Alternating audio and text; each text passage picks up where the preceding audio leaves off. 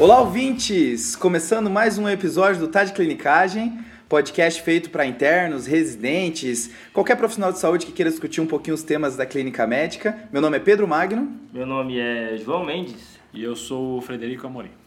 Dessa vez ainda sem o Rafael Coelho, né? Nosso viajante, né? É, o cara assim, desbravador brasileiro, né? Exatamente, tá lá na, to... na Toscana não, eu acho ele mudou, acho que tá em Florença. É, eu né? sei que é na Itália, mas não sei onde é que ele tá. Cara, ele vai vir chato, cara. Prepara. Ah, ele vai vir Deus. cheio de história. Se ele já tinha uma história absurda antes, agora ele vai vir com cada história. Essa história é muito boa, muito É, vai contar um podcast aqui. No próximo episódio ele já volta já. boa. Boa. Beleza.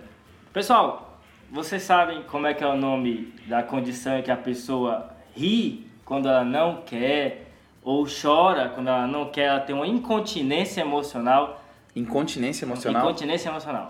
Eu sei da pessoa fazer piadas no momento em que não era pra fazer piadas. Tem uma condição é- neurológica é- disso, mas é- de essa- rir, não. Essa condição neurológica é assim, é mais como ela chorar quando não tem nada a ver ou quando é um estímulo que não era suficiente para ela chorar, mas ela pode rir também dar gargalhada. Você tá jogando uma coisa meio coringa É e isso. tal. Ele foi influenciado pelo filme que assistiu. Bom, é, eu Exato, não, você eu quer não- entrar nessa moda do não- Coringa, eu não, eu não queria dar o é, afeto pseudobulbar. Afeto pseudobulbar é essa situação em que a pessoa pode é, ir rir ou chorar de maneira é, com- estímulos que não são é, capazes de fazer isso ou até contrários a isso, né?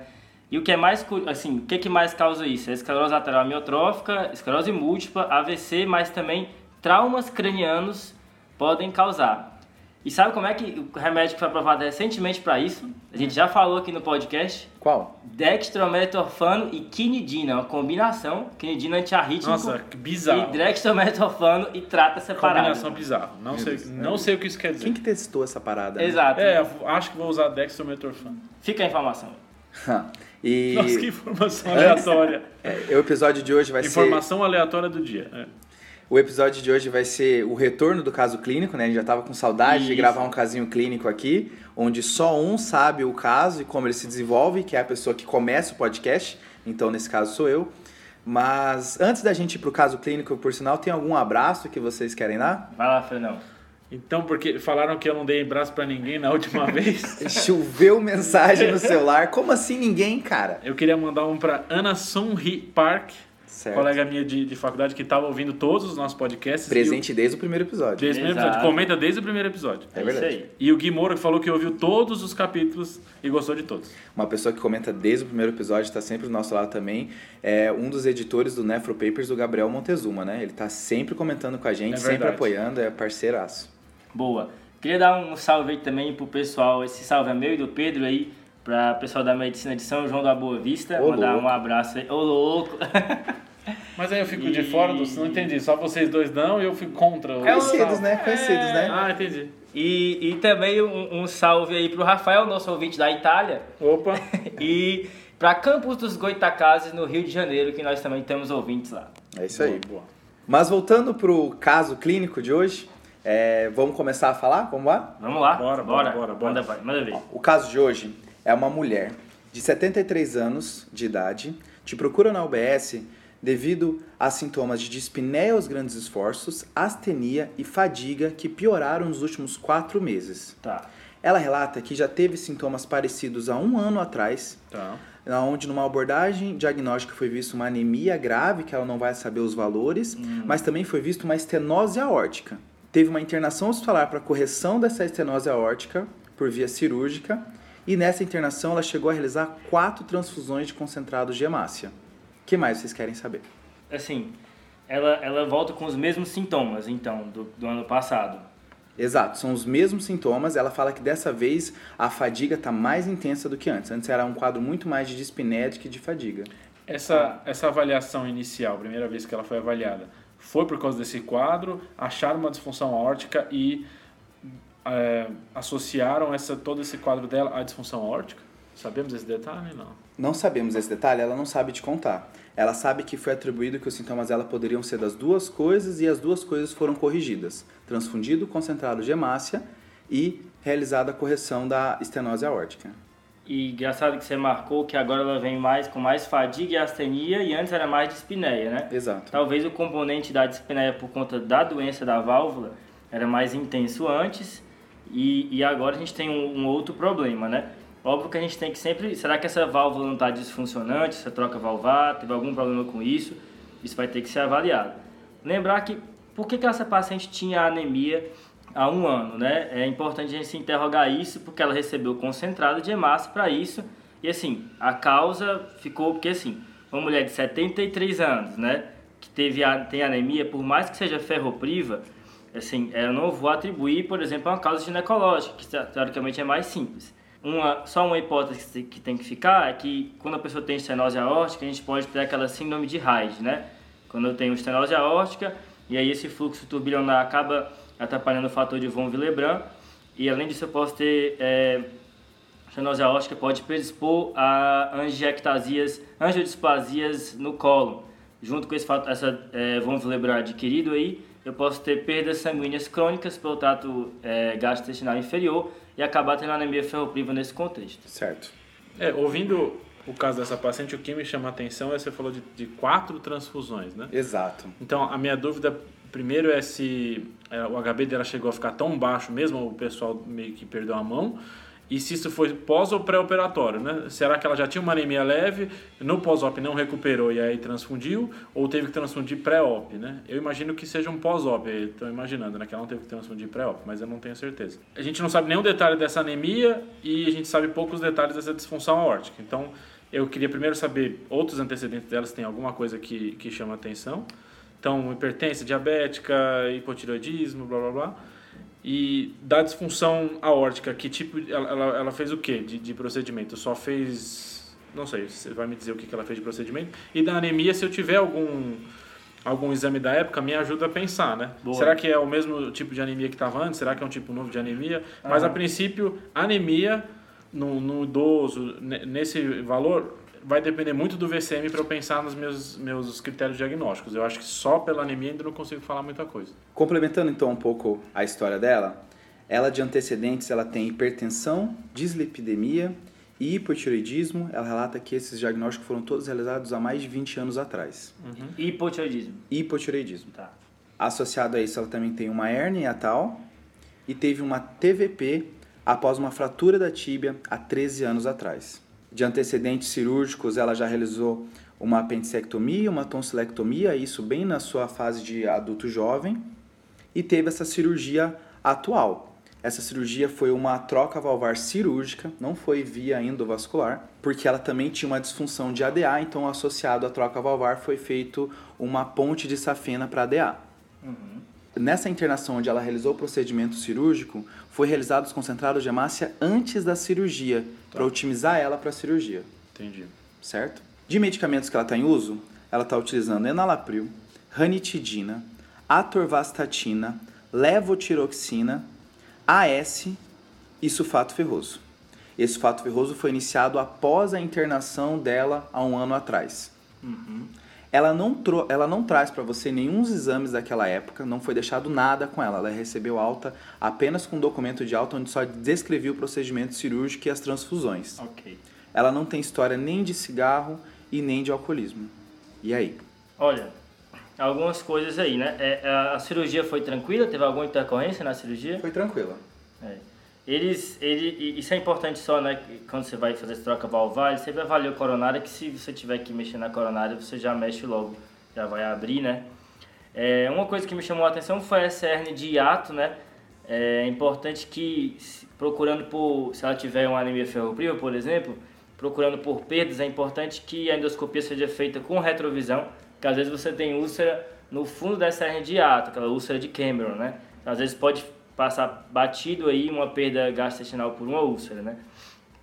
E é, é, ela está tomando AS desde quando a gente tem essa informação? Desde a cirurgia. Ah, então assim, outra coisa, né? Ela está tomando AS há um ano, será que se ela estiver tendo uma perda, isso não aumentou as perdas dela, né? Isso é importante também a gente é, é levantar aí. E assim, ela está tomando ferro, mas parece que a paciente não sabe é, acaba porque ela está tomando ferro, né? Isso é complicado quando o paciente não entende muito bem os problemas dele, né? E está tomando ferro sem saber para quê. Lembrar que a anemia ferropriva, que eu não sei se é isso que ela tem, não é um diagnóstico final. Eu tenho que saber por que, que o paciente está com, pouca, com pouco ferro no corpo, né? Acho que dela, pelo que vocês estão que você comentou, eu tenho que tentar diferenciar se essa dispneia astenir fadiga há quatro meses é um componente cardiovascular ou um componente anêmico. Eu pensaria nessas duas coisas primeiramente. Cardiovascular, ela tem tanto motivo valvar quanto motivo coronariano para ter esse quadro. Ótimo. E anemia também pode causar esse quadro. Então, é a parte cardíaca que está piorando nela progressivamente, não precisa ser agudo, realmente pode ser quatro meses. Então, é, eu não sei que tipo de troca foi feita para ela, qual, troca, qual válvula foi colocada, etc., mas qualquer disfunção valvar ou qualquer piora da parte coronariana subaguda pode causar esse tipo de quadro e a anemia dela se progredir pode causar esse quadro. Se foi dado sulfato ferroso naquela época, será que isso acontece muito de pegar uma anemia qualquer e dar sulfato ferroso. Exatamente isso, né? A gente vê muito paciente que atribui que toda anemia é ferropriva, não faz a abordagem diagnóstica e aí a, e começa a dar sulfato ferroso e aí a, o, o mundo cuida, né? Exato. Então, para essa paciente, é, o, o, exame físico dela ia me dizer se tem alguma suspeita de disfunção cardiovascular, então se ela tem é, alteração de turgência jugular, é, edema de membros inferiores, não sei dessa dispneia dela, qual é o tipo de dispneia, poderia me ajudar a tentar um, um quadro mais cardiovascular. Agora, se eu pensar num quadro de anemia, poderia pesquisar sin, sinais de anemia e aí assim tem só o descorado, né, que é o clássico que a gente vê, mas tem aqueles sinais mais crônicos de algumas anemias carenciais. Aí, pensando em cada uma delas, eu tentaria procurar no exame físico alguns sinais dela. Mas é mais raro, mas pode ter, né, no exame físico. No exame físico, então, os sinais vitais dela na, no seu consultório estava com uma temperatura de 36,4, uma, uma pressão arterial de 140 por 60, com uma frequência cardíaca de 91 e uma frequência respiratória de 19, saturando 94% ao ar ambiente ela não tem alteração ausculta respiratória, é um murmúrios vesiculares regularmente distribuídos. Na ausculta cardíaca, ela tem um sopro pansistólico, auscultado em todos os focos audíveis. Não tem edema de membros inferiores e nem turgência jugular, e o exame abdominal não tem alteração, não tem massas palpáveis, não tem dor, não tem nenhuma alteração. Massa, nada. Ela também não tem nenhuma linfonodomegalia e não tem também nenhum achado dermatológico. Tá. É... Com, e, com essa história, com essa história e com esse exame físico, o que, que vocês querem para ela? Assim, só que ela está descorada? As mucosas estão úmidas e descoradas, três cruzes em quatro. Opa! Keilite angular não tem? Não tem. Língua normal? Não tem. Normal. Então, desse exame físico que você me falou, dessas duas dúvidas que, a gente, que eu estava tendo, pelo menos da parte cardiovascular, ela tem esse sopro pansistólico, a princípio não tem nenhum sinal de congestão. Então, para a investigação dessa parte, acho que valeria um ecocardiograma para investigar a parte cardiovascular dela. Essa era a minha primeira, primeira abordagem. Ela estando descorada, três cruzes em quatro, esse histórico de transfusão, de uso de sulfato ferroso, eu assumo que essa paciente deve ter uma anemia. E aí, pensando na anemia, o que você acharia, João? Boa, é, concordo. É, só acrescentaria, eu acho que a anemia é a principal hipótese, essa paciente deve ter anêmica mesmo, considerando esse passado de anemia e esse, esse fato dela estar tá bem descorada. Só acrescentaria antes disso um TSH também, acho que vale a pena, porque ela tem sintomas bem específicos, tem hipotiroidismo, então vale a pena ver se a função tiroidiana está na faixa. Certo. E eu concordo com o eco também, acho que vale a pena, mas eu acho que a gente vai acabar seguindo aí pela anemia, né, Fred? É, só assim, pelo exame físico dela, a gente não tem nenhuma pista da anemia, né? Não vê um linfonodo, não vê um baço, nada que sugira. Só o que sugere é que essa anemia dela, se ela tiver mesmo, como parece, ela é crônica, né? Paciente com frequência cardíaca 91 não está taquicárdica. Lembrar que na anemia eu tenho tantos sintomas de, eu tenho sinais de que a paciente está descorada, além de que eu possa achar uma paciente hiperdinâmica, o que não parece ser o caso. Então já deve ser uma anemia com algum grau de cronicidade. Tem duas abordagens principais de anemia, né? Duas abordagens mais clássicas que a gente ouve falar, que uma é a abordagem cinética e outra é a abordagem morfológica, né, que até você tinha mencionado antes, né? Falando um pouquinho da abordagem cinética, então, o grande divisor de águas aqui são os reticulócitos, né? Se eu tenho reticulócitos aumentados, significa que a minha medula está funcionando. Reticulócito é um marcador de função medular. Certo. Se o reticulócito está alto, tá, ou seja, ele está condizente com a minha anemia, então eu vou pensar que essa paciente das duas, uma, ou ela perdeu sangue agudamente, ou ela está com hemólise. Se o reticulócito está baixo, ou seja, a resposta da medula está aquém do que precisaria, então eu tenho que saber por que, que a medula não está respondendo. E aí uma maneira que eu gosto de dividir aqui é pensar em causas medulares e pré-medulares. ou a medula está doente em si, existe uma doença dentro da medula atrapalhando ela, seja invasão, seja aplasia, seja algum depósito, seja supressão por uma medicação, ou é algo antes da medula, ou seja, ou falta substrato, falta matéria-prima, ferro, B12, ácido fólico, ou falta incentivo para essa medula, na forma principalmente de eritropoetina, de TSH também, ou de hormônios androgênicos, ou seja, o hipogonadismo também pode levar à anemia. Mas também tem a abordagem cinética, né, pelo VCM. É, então acho que o ideal, nenhuma das duas é, é acho que sozinha é boa, o, o, ideal é tentar juntar as duas, né? Então, do VCM a gente tem dividir entre hipomicro, normo-normo e macro, né? Uhum. Então, hipomicro, principal de todas, anemia ferropriva. Certo. Mas lembrar que é, anemia da doença crônica também pode ser hipomicro e talassemia, são as três principais de normo-normo principal é, doença crônica também, ou anemia ferropriva que pode iniciar como normo-normo, uhum. ou até condições que dão que são mistas, né? Então, duas anemias juntas às vezes pode entrar num VCM um pouquinho diferente do que a gente esperaria. E que isso não é raro acontecer, né? Porque às vezes eu tenho uma condição desabsortiva Sim. que tanto perde, não absorve ferro nem B12, por exemplo, né? E aí de macro pensar em a, as principais B12 e ácido fólico, ou talvez que o VCM não esteja em si alto, mas é que quer dizer que a hemácia não esteja assim tão grande, mas que seja o reticulócito seja sido confundido com a hemácia. E aí nas causas hemolíticas também. Então, se você juntar a, o VCM com o reticulócito, acho que dá uma, uma boa ideia para a gente do que pode ser essa anemia. Agora, o reticulócito sozinho, eu acho ele um, um exame médio para avaliar anemia. Ele só vai me dizer se tem hemólise ou não, né? Exato. Essa parte de sangramento recente, eu entendo que tem essa discussão, mas para uma paciente que está descorada, já teve um histórico antes de sangramento, etc., para mim ele só ajudaria se ela está tendo uma hemólise ou não, na minha, na minha visão, pelo menos. Uhum. Vai ajudar mais se o VCM for mais alto.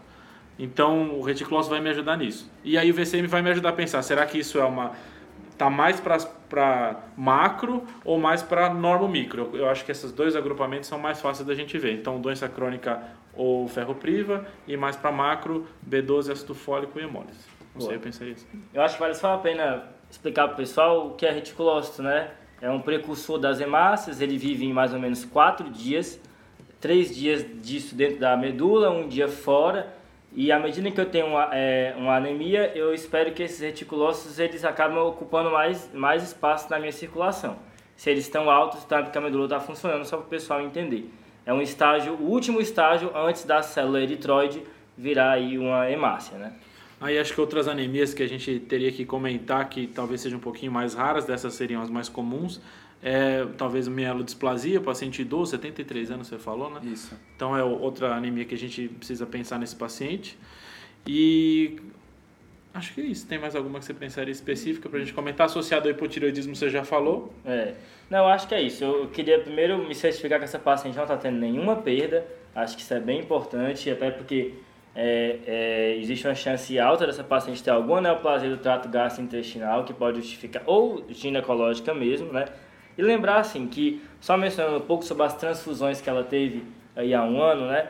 Lembrar que isso pode bagunçar um pouco a análise né, que a gente for fazer da, da paciente. Apesar de que, como foi há um ano, eu já não espero que essa transfusão atrapalhe a minha análise dela, porque a hemácia vive no máximo aí 100 a 120 dias. Então, como foi há um ano, não vai me atrapalhar. Mas sempre lembrar o pessoal que se as transfusões forem perto do seu hemograma, dos seus estudos de fé e tudo mais, isso pode atrapalhar. Então, assim, se eu vou transfundir uma paciente, eu preciso me perguntar: eu já coletei todos os exames para fazer a análise cinética dela? Se já coletei, ok. Se, ah, não, Pedro, eu vou transfundir, mas eu não preciso, porque eu já sei a causa. Ok, não, eu não sei a causa. Então faz a investigação para não correr o risco de ter os exames atrapalhados. Mas, tendo dito isso, tem um, um, alguns estudos retrospectivos, tem até um estudo que foi feito com 70 pacientes que eles eram transfundidos até de 2 a 4 bolsas e era avaliado em 48 a 72 horas a cinética do ferro. Na verdade, era avaliado várias coisas, B12, ácido fólico, blá blá blá. A cinética do ferro foi avaliada nesses pacientes, ela é alterada por essa transfusão, mas não altera o suficiente para tirar ele do, do intervalo diagnóstico que ele estava antes. Então, os pacientes que tinham anemia ferropriva antes, uhum. depois da transfusão, eles mantinham a ferritina em saturação transferrina nos mesmos intervalos de anemia ferropriva, mesmo pós-transfusão. Então a ideia que acho que por esse estudo, um estudo pequeno, mas a gente pode ter assim, putz, não deu, por algum motivo não coletou, posso tentar coletar depois. Se eu, na, na minha coleta, logo após a transfusão, me der o diagnóstico, pronto. Não me deu o diagnóstico, posso tentar recoletar depois. Acho que Reticulócito é... também entrou? Entrou reticulócito, VCM, é, índice de saturação de transferrina, é, ácido fólico, B12, receptor solúvel de transferrina, teve vários desses. E aí tudo, foi tudo ok? Todos, alguns subiram, então cinética de ferro, reticulose subiram, a VCM de algumas pessoas normalizou, uhum. mas os pacientes não saíam do intervalo diagnóstico que eles estavam antes. Ah, beleza. Então não quer dizer que não altera, só quer dizer que talvez não seja o suficiente para a gente falar assim, esse cara não tem anemia ferropriva. Boa, boa. Entendeu? Perfeito. Show. Mas assim, vocês estando num local onde é difícil de conseguir uma consulta com vocês, é uma OBS, então quais são os exames agora, enumerando eles, que vocês pediram para ela trazer na próxima consulta? o eco, né? Ótimo. TSH, Perfeito. importante. É, e assim, pensando na anemia mesmo, né, como causa principal dos sintomas dela, o hemograma, que vai me ajudar não só pelos índices hematimétricos, mas pelas outras séries do hemograma. Reticulócito, acho que vale a pena aqui, apesar dessas ponderações que o Fred já fez. E, e, e assim, eu queria ver a cinética do ferro da paciente para começar, pelo menos, assim. É, e aí, dependendo de como é, tiver o VCM e tudo mais, talvez outros estudos de vitamina. É, eu, eu, concordo com a cinética do ferro, principalmente ferritina e saturação de transferrina. Ferritina, a princípio, é o melhor para avaliar, mas se a ferritina ainda tiver em alguns intervalos, talvez é, se ela surgir, a gente comente aí, aí a gente faz uso do índice de transferrina. O ferro sérico em si não é tão bom quanto esses dois, né? Ferritina o melhor, índice de saturação talvez segundo melhor, ferro sérico fica lá em terceiro lugar para avaliação de ferropenia nesse paciente. Mas uma coisa que pode acontecer nesse, nessa paciente é a gente fazer uma complementação da anamnese pós-exame físico, né? Então, a paciente que você percebe, putz, mas ela está descorada, esqueci de perguntar para ela, teve algum sangramento gastrointestinal? Ótimo. Teve algum sangramento vaginal? Teve. Aí pode perguntar coisas específicas das doenças, né? Ela não tem nenhuma doença crônica específica agora para a gente pensar em anemia da doença crônica, então de anemia ferropriva. Tem aquelas coisas mais raras, né? Síndrome de pernas inquietas, picofagia, etc., que a gente poderia tentar perguntar pós o exame físico, percebendo que a paciente está mais anêmica do que a gente imaginaria. Isso que você falou, Fed, é muito legal. Porque, por exemplo, essa paciente, 73 anos, ela pode vir com essas queixas de astenia e fadiga e não fazer o link que um sangramento vaginal pode ser a causa disso, né? E sangramento vaginal às vezes é uma queixa que o paciente tem vergonha de falar. Então, é, é a, às vezes você não insistiu tanto e você vendo que a sua hipótese é essa, você pode procurar melhor. Então, acho bacana você mencionar isso aí, porque realmente eu acho que você, qualquer momento, o melhor exame físico, a melhor exame complementar é você complementar a sua anamnese, seu exame físico. Isso é um professor meu que já falava. Então acho que, que vale a pena complementar na anamnese dela depois dessa história aí, depois que o exame físico chama tanta atenção para a anemia. E acho que uma coisa que faltou a gente perguntar é se ela teve perda de peso, né? Então, paciente idoso, principal hipótese seria anemia ferropriva. Anemia ferropriva, a maioria das vezes é por perda gastrointestinal, por uma neoplasia gastrointestinal. Então, uma pergunta válida para ela seria se ela teve perda de peso. Ó, complementando então as informações que vocês querem, ela não tem perda de peso, hum. ela não tem sangramento vaginal, ela não tem nenhuma exteriorização de sangramento, que ela tem as fezes um pouco mais escurecidas depois que começou o sulfato ferroso, tá? tá? Que aí acaba sendo às vezes um confundidor, né? É, ela nunca realizou nenhuma endoscopia, nenhuma colonoscopia na vida dela, mesmo já tendo 73 anos de idade, hum. certo? É, indo para os exames de sangue, então foi solicitado alguns exames para ela, tá? Para o retorno. É, vamos falar o que o ecocard não estava pronto, mas a hemoglobina estava de 6,5, tá? A hemoglobina estava de 6,5 com hematócrito de 19. O VCM era 108. Opa. Com plaqueta de 380 mil e um leuco normal, 7.400, sem nenhuma diferenciação, na, sem nenhuma mudança na sua diferenciação. Um RDW de 22,5, com reticulócito de 81.800 um DHL de 301, uma bilirrubina normal. Função renal dela era normal e o TSH também estava dentro da faixa da normalidade. A ferritina dela era de 760, com índice de saturação de transferrina de 23%, com o ferro sérico de 58, e já foi pedido uma B12 que veio de 747. E aí, pessoal? Bem, aqui acho que a abordagem morfológica vai ajudar, né, Fred? Ah, acho que sim, né? VCM... Começa, começando pelo reticulócito, o que, que ele deu de informação para vocês? Então, assim, para uma paciente que tem um HB de 6,5, você esperaria que o reticulócito dela tivesse bem aumentado, né? Uhum. Tem diversos jeitos de corrigir reticulócito, diversos jeitos de avaliação do reticulócito, uma... só que assim, para simplificar, tem o, o Hoffman, um, um, um, livro texto de hemato, fala assim, abaixo de 100 mil considerar hipoproliferativo, acima de 100 mil hiperproliferativo. Eu acho que essa divisão pode tirar algumas, alguns problemas, algumas discussões que talvez não valham nada sobre o reticulose. Então, abaixo de 100 mil, considerar ele hipoproliferativo, acima de 100 mil, hiperproliferativo. A ideia é que quanto mais anêmica for a pessoa, quanto menor a hemoglobina, mais o reticulócito de uma medula que está normal vai estar aumentado, né? Exato. Isso. Então, assim, 81 mil para uma paciente com HB de 6,5, a medula dela não está fazendo reticulose suficiente para compensar essa, essa perda. Então, Reticulócito baixo é aquilo que o, que o João falou. Pensar em, primeiro de tudo, carenciais, acho que essa é a primeira coisa que a gente pensa, se tem alguma invasão medular. Então, de carenciais para ela, com esse VCM mais alto, eu pensaria primeiro ácido fólico B12. Acho que é a primeira coisa que tem que ser excluída hum, nesse então, caso. Faltou ácido fólico aí, né? Então, Exato. primeira coisa, ácido fólico. Que, que, cadê esse ácido fólico dela? B12 no limite 747 é, um, é uma B12 alta, né? Então, B12 a gente considera abaixo de 200 de deficiência, entre 200 e 300 ou 200 e 400 um paciente com talvez uma insuficiência, talvez aqueles outros exames, ácido mavelônico, etc., ajudariam nesse caso. Mas um paciente com um B12 maior que 400, a princípio eu não considero que ela tem deficiência de B12 de nenhuma forma, né? Certo. Até que se prove o contrário, não é esse o problema. Então, que, primeira que, coisa, cadê o ácido fólico? Isso, essa que é uma área cinzenta da B12, né? A gente não sabe se ela realmente está baixa ou se ela está normal, por mais que a referência do laboratório vai dizer que está normal, né? Essa é, essa é o, o, truque, né? O valor da referência do laboratório vai dizer que um, uma B12 de 250 vai estar normal, mas como ela está dentro da faixa que o Fred falou, que é 200 a 300, outros lugares falam 200 a 400, eu já tenho que pensar que pode não ser uma B12 verdadeira, né? Exato. Eu estou sentindo falta também da hematoscopia, que vai me ajudar muito aqui, né? Como é que é o sangue dela, né? Tem alteração de neutrófilo? Né? Existe neutrófilo hipersegmentado, existe neutrófilo hipossegmentado. A gente tem essa informação? Não tem. O hemograma não mostrou isso. Que laboratório é esse, hein, pai? É, para o que eu preciso pegar vocês, né? que laboratório é esse, pai? Mas por que você quer saber disso, João? Qual que é o seu raciocínio em relação a isso? Porque isso pode te dar algumas dicas, né? Por exemplo, é, se, como eu falei, se eu tiver neutrófilos hipersegmentados, né, que a literatura fala muitas vezes que é mais que 5% dos neutrófilos é, com cinco segmentos ou, ou, pelo menos um com, com seis, seis lóbulos, né?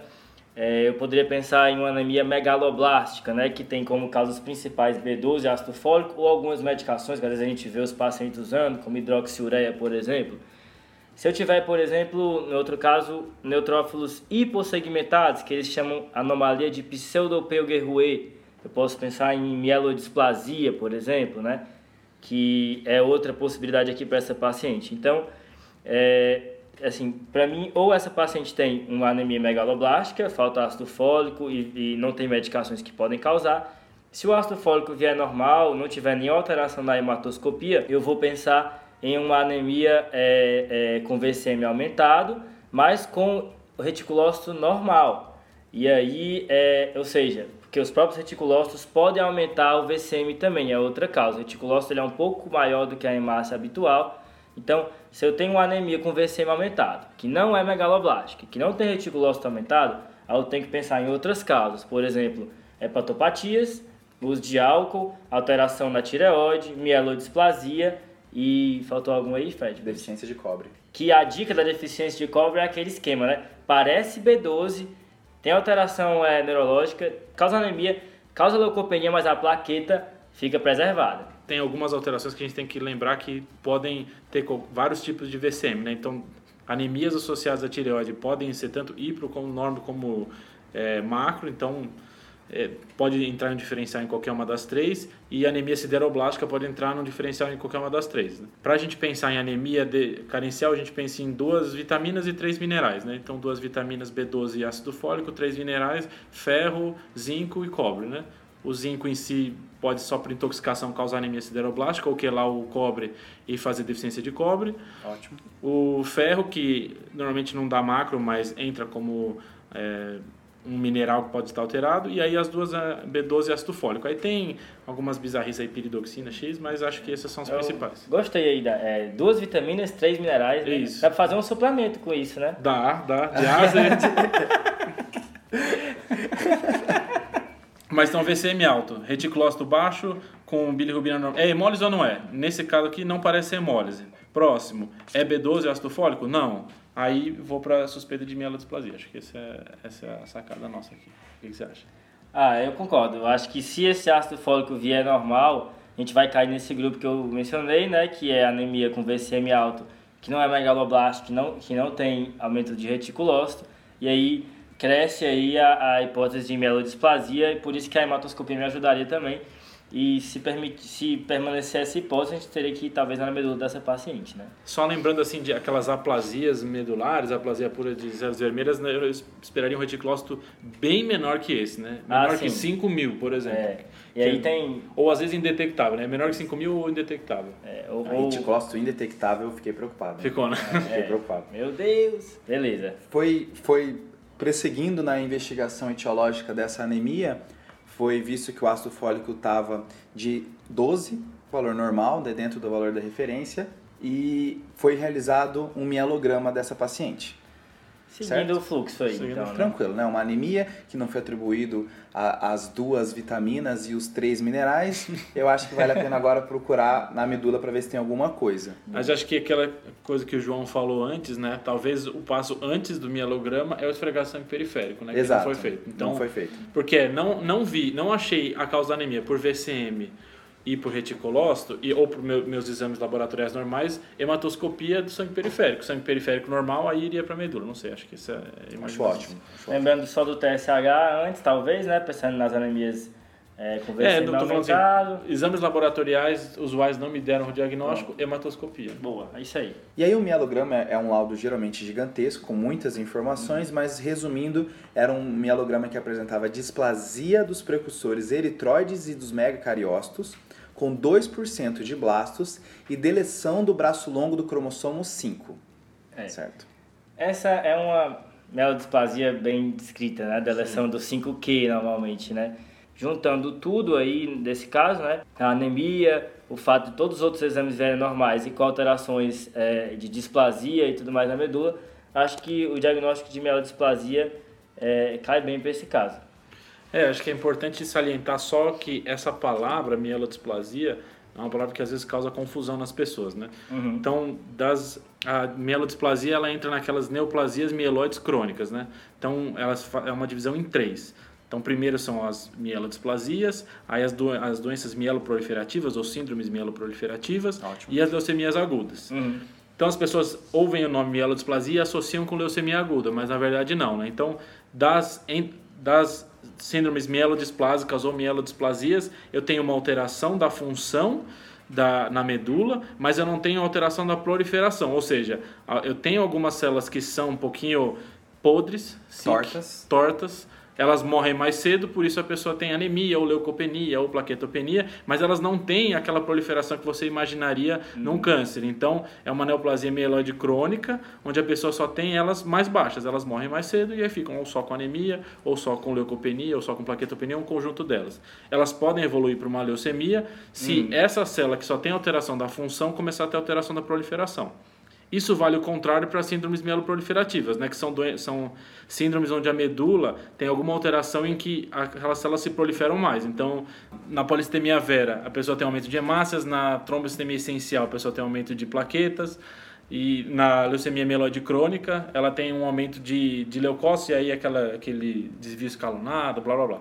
Então, a ideia é assim, síndromes mieloproliferativas, só tem al- alteração na parte de proliferação. Síndromes mielodisplásicas, alteração na função. Juntei as duas juntas, tenho leucemia aguda, por exemplo, leucemia mieloide aguda. Uma coisa que marca, assim, para ficar, sei lá, um quadro do paciente com mielodisplasia, para quem nunca viu. É um idoso, normalmente, com citopenias. Eu acho que isso tem que chamar a atenção. O que, que o pessoal faz? Mete ferro e um abraço, ou é uma plaquetopenia que ninguém dá importância, mas viu um idoso com citopenias, vale a pena pensar se não é melodisplasia. Não é, finge que não viu esse hemograma, como é muito comum a gente ver na prática. Tem que ir atrás, isso é importante, porque não raro a gente vê esses pacientes aparecerem aí pra gente à medida que a população envelhece cada vez mais. Não vejo problema mandar esse cara, se você tá com dúvida, mandar pro hemato. Porque às vezes fala assim, pô, vou mandar uma anemia pro hemato, mas assim, você fez sua investigação, não descobriu o que, que é, ao invés de tentar fazer mulambice e repor alguma coisa aleatória, manda pro hemato.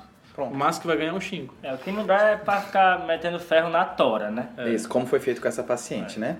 Essa, na medula dela tinha presença de 2% de blastos, né? Então, saber que o normal é até 5%, acima de 20% você já tem um quadro de leucemia aguda, então já existe uma proliferação do blastos.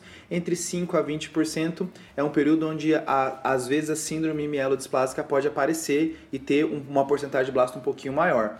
É importante você fazer esse diagnóstico porque se tem já uma porcentagem de blastos e se tem outros fatores de risco, você consegue tratar essa paciente para que isso não vire um quadro de leucemia mieloide aguda, né? Nesse caso dessa paciente, como ela tinha já uma idade avançada e principalmente porque era uma medula pouco é, é, chamativa em relação ao avançar da doença, foi atribuído a fazer só suporte transfusional para ela. Boa. Que é uma Certo. possibilidade nas, nas mielodisplasias, né? É, acho que até põe um score de risco, né? Se for Exato. de mais, mais alto risco, faz químio, se não, faz só reposição. Uhum. Perfeito. Se- e o caso se encerra aqui, ela ficou bem depois do suporte transfusional, mas só fazendo uma última pergunta. Se essa paciente agora com diagnóstico firmado de síndrome mielodisplásica chega no pronto-socorro com presença de equimoses, você realiza o hemograma e agora ela está plaquetopênica, o que chama a atenção de vocês? Eu acho que avançou a doença, né? Então toda mielodisplasia pode leucemizar. Então paciente começou plaquetopenia, ou leucopenia, ou uma leucose muito grande, etc. Eu pensaria em uma leucemização do quadro. Teria que ir de novo na medula dela. Pronto, né? exato, Isso é que é exato, importante, né? né? Como é que, o que que mudou, né? É, existe uma ideia de que um terço das síndromes mielodisplásicas vão virar leucemia mieloide aguda, né? Então é um fator de risco bem importante. Qualquer coisa que sai do habitual da doença, eu não posso falar que é só da mielodisplasia, eu tenho que investigar se não tem coisa a mais aí. É isso aí. Fechou? Fechou, Boa. fechou. Ou a informação que eu queria que vocês levassem desse caso foi aquela abordagem que o João e o Fred mistura, fizeram juntos, que era o seguinte: VCM alto, eu tenho três possibilidades. Pode ser uma megaloblástica, que aí faz os neutrófilos hipersegmentados, que as principais causas vão ser B12, folato e algumas medicações. Eu tenho reticulócito aumentado, que aí vão estar no contexto de anemia hemolítica. E aí a terceira causa que entrou essa paciente são as causas onde os neutrófilos não são hipersegmentados, então não, não é megaloblástica, que aí tem síndrome mielodisplásica, tireoide, álcool, hepatopatia e deficiência de cobre. Fechou? Fechou. E lembrar, acho que dessas duas abordagens aí, que é a abordagem cinética e a morfológica da anemia, combiná-las duas, como o Fred bem mencionou, para fazer uma abordagem da sua anemia aí e sempre lembrar que a anemia não é um diagnóstico final. Ela sempre tem que ter uma causa, beleza? Deixando aí então um desafio para a próxima semana para os nossos ouvintes. É, o desafio é o seguinte: que causa de sepse pode levar à hemólise junto com a sepse? Meu Deus, aí é desastre, hein? Nossa, aí. Sepse hemólise é desastre. Ah, raro, hein? Raro, hein? Já viu? Não. Sei o que você quer, mas é coisa, coisa de provinha isso aí, hein? Vamos lá. Já. Vai lá, vai Mas ficar é- isso aí é na boa. próxima semana. Compartilha com a gente a experiência que vocês têm com anemia ou até mesmo a resposta do desafio do João. Aí compartilha com a gente lá no Instagram, arroba ou no nosso e-mail, tadeclinicagem.gmail.com. Valeu, pessoal. Valeu, Valeu, valeu. pessoal. valeu. Falou, falou.